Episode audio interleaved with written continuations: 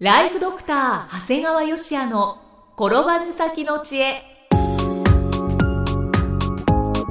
ビジネス勉強マネープラン。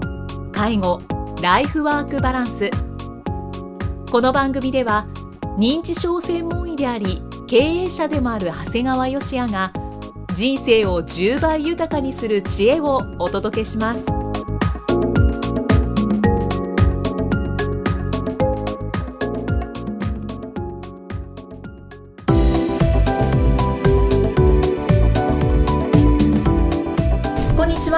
ちは、生きみえです。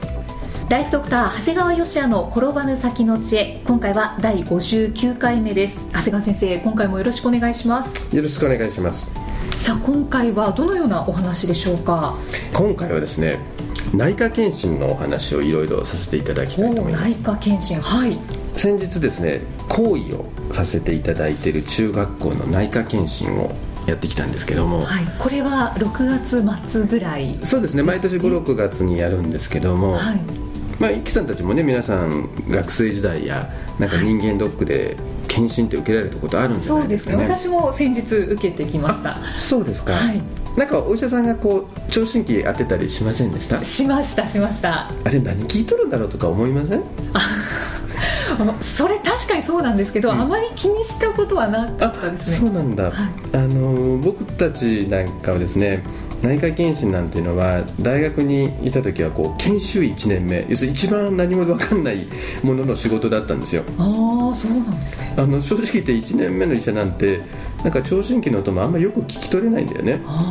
だからはい。先輩の医師にこう検診行ってこいとか言われるといやそんな僕分かんないですよって言うと逆に先輩のお医者さんが「こんなもん正常な心臓の音聞いてこいゃいいんだ」って言われたんだよね。はいはい。で要するにああいう検診で何を聞いてるかっていうのはまず心臓に雑音がないかを聞くんだよね。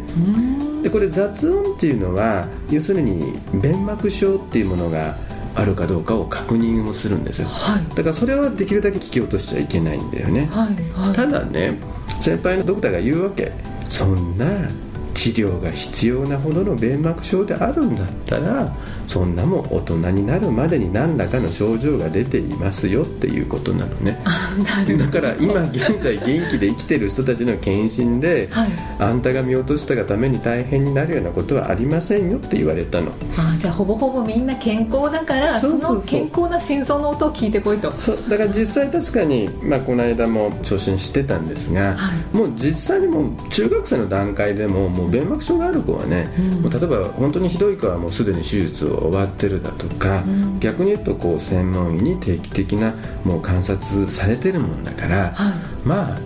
まあ見落とすとかそんなもんではないなっていう意味ではねある意味この先輩のお医者さんの言葉って根拠があったんだなと思うよね。そうですね、でもあの長谷川先生は、うん。まあ、いつもは患者さん、はいはい。高齢者の方のこう心臓の音を聞いてるわけですよね、そうなんですよ。学生とはまた違いますか？やっぱりね全然違う。あやっぱりねこ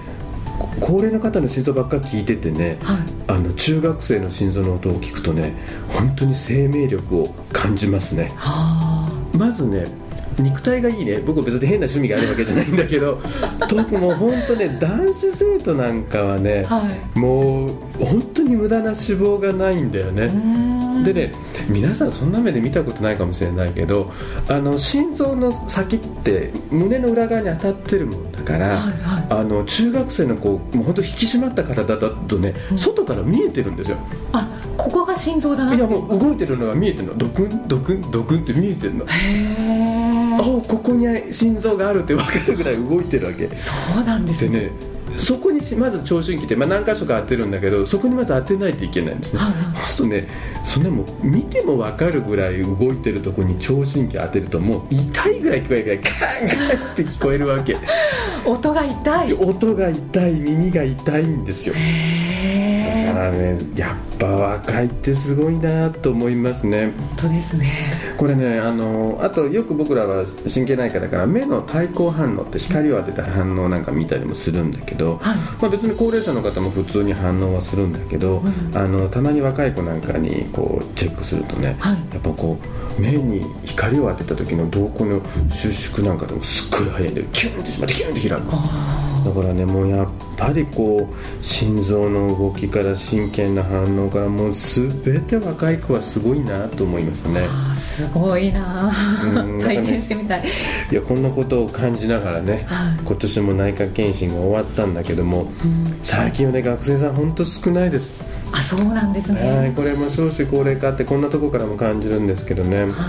い、もうやっぱ僕は24年ぐらい前に研修医の時なんかもう本当に1人で500人ぐらい聞けなんて言われるとね。大変ですね。もう聴診器ねもう耳がもうもうもう本当に痛くなるぐらいだったんだけどもう本当に最近はもう200人弱で済んじゃいますんで、んまあ、ちょっと寂しいかなっていうことがあるんですね。明らかに減ってますね。そうなんですよでね、はい、実はあの検診ではちょっと拷問のような思い出があるんですよ。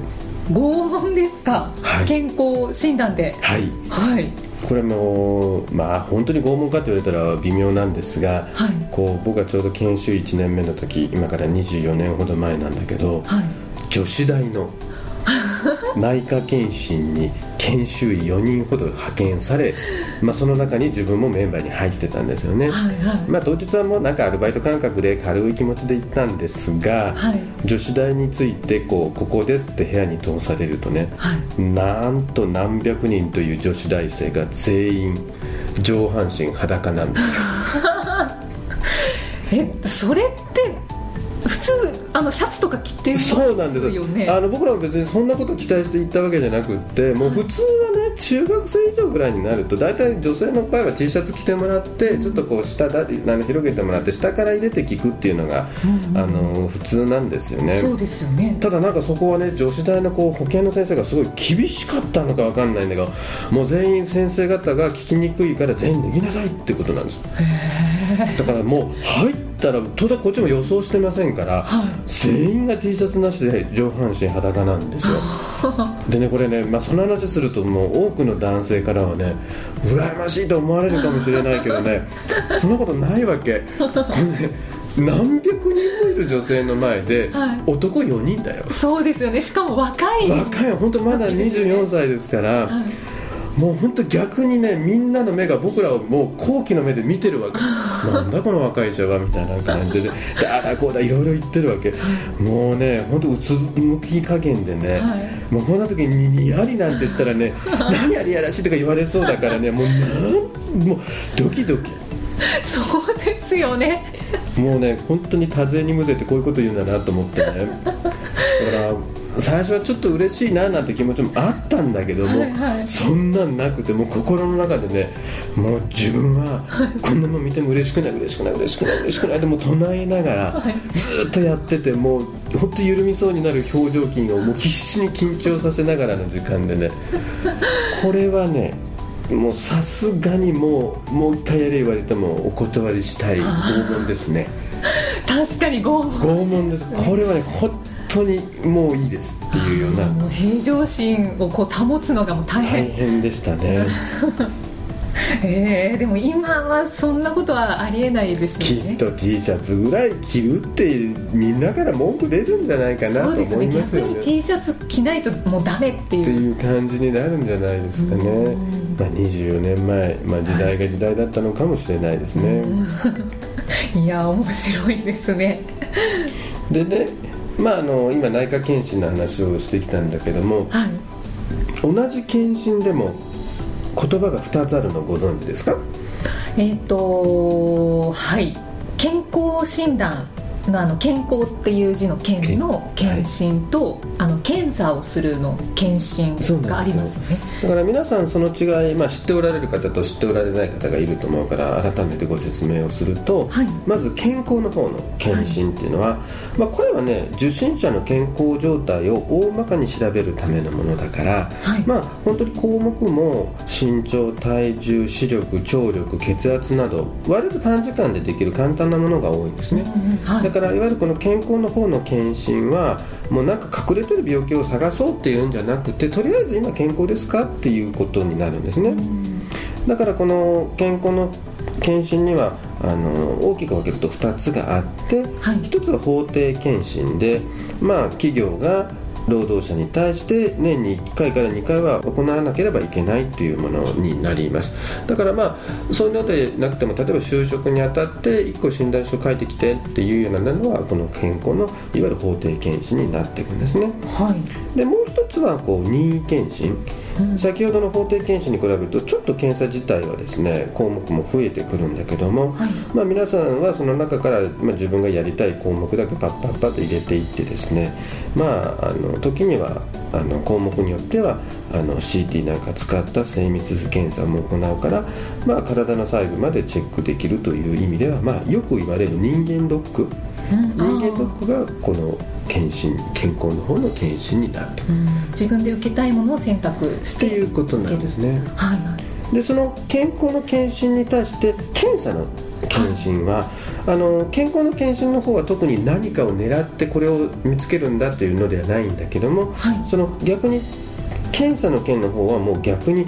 もうある程度のこの病気を見つけるためっていうフォーカスを絞ったものでありますね。もう一番代表的なのはがん検診ですね。はい、だから例えばその中でも代表的なのはもう胃がん検診とか、肺がん検診とか大腸がん検診。もう女性の場合だったら乳がん検診や子宮がん検診、はい、男性なら前立がん検診というようなものもがあるんですよね、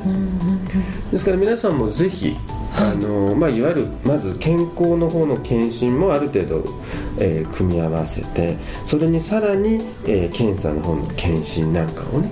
やっていくのがいいんじゃないかなというふうに思っております。こうやって聞くと検診の種類も結構たくさんありますね。そうなんです。だから皆さんの中には本当年に1回の例えばいわゆる健康の方のね検診だけやって大丈夫大丈夫っていう人もいるんだけども、はい、やっぱりこうご自身の年齢とかね、うん、僕はあと気にしてるのは家族歴ね。家族歴、うんうん、例えばご両親のどちらかが胃がんやってるとか大腸がんやってるっていうと完全な遺伝性はないんだけど、はい、やっぱり顔が似てるとか体質が似てるっていうのがあるもんだから、うん、そうしたら特にそこにフォーカスを絞ったいわゆる検査の方の検診なんかを、えー、加えるといいんじゃないかなと思います。なるほどえっと、検査をする方の検診は何歳以上からこう受けていった方がいいっていうのはありますか、やっぱり例えば最近の子宮がんとか子宮頸がんなんかだったらもう場合によって20代っていう女性なんかであるしまあ例えば前立腺がんであれば男性だったらやっぱり50超えたらやっていった方がいいしまああとやっぱりがん年齢っていうのは50歳以降にあるんだよね。だからまあそのちょっと5年ぐらい前まあ、40代半ばぐらいからそろそろがんの方の検査の方の検診はやられるといいんじゃないかなと思いますね。今まあ女性としてまあ聞いていたので、うん、その最初のえっと乳がん検診とか子宮がん検診はやっぱり20代も早ければ20代30代そうですね。今国の公的なのだと30歳35歳とかそういうような感じでもう逆に国がある程度基準を決めてますのでそれに沿っていくのも手ですね。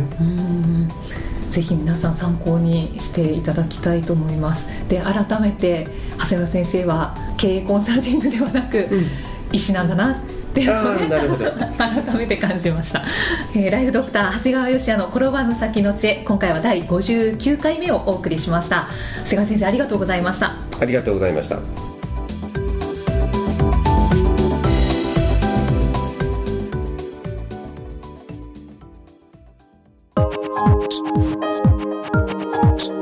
今日の放送はいかがでしたか？番組ではご感想や長谷川よしあへのご質問をお待ちしています。番組と連動したウェブサイトにあるホームからお申し込みください。URL は http コロンスラッシュスラッシュ brain-gr.com スラッシュ podcast スラッシュ http コロンスラッシュスラッシュブレインハイフン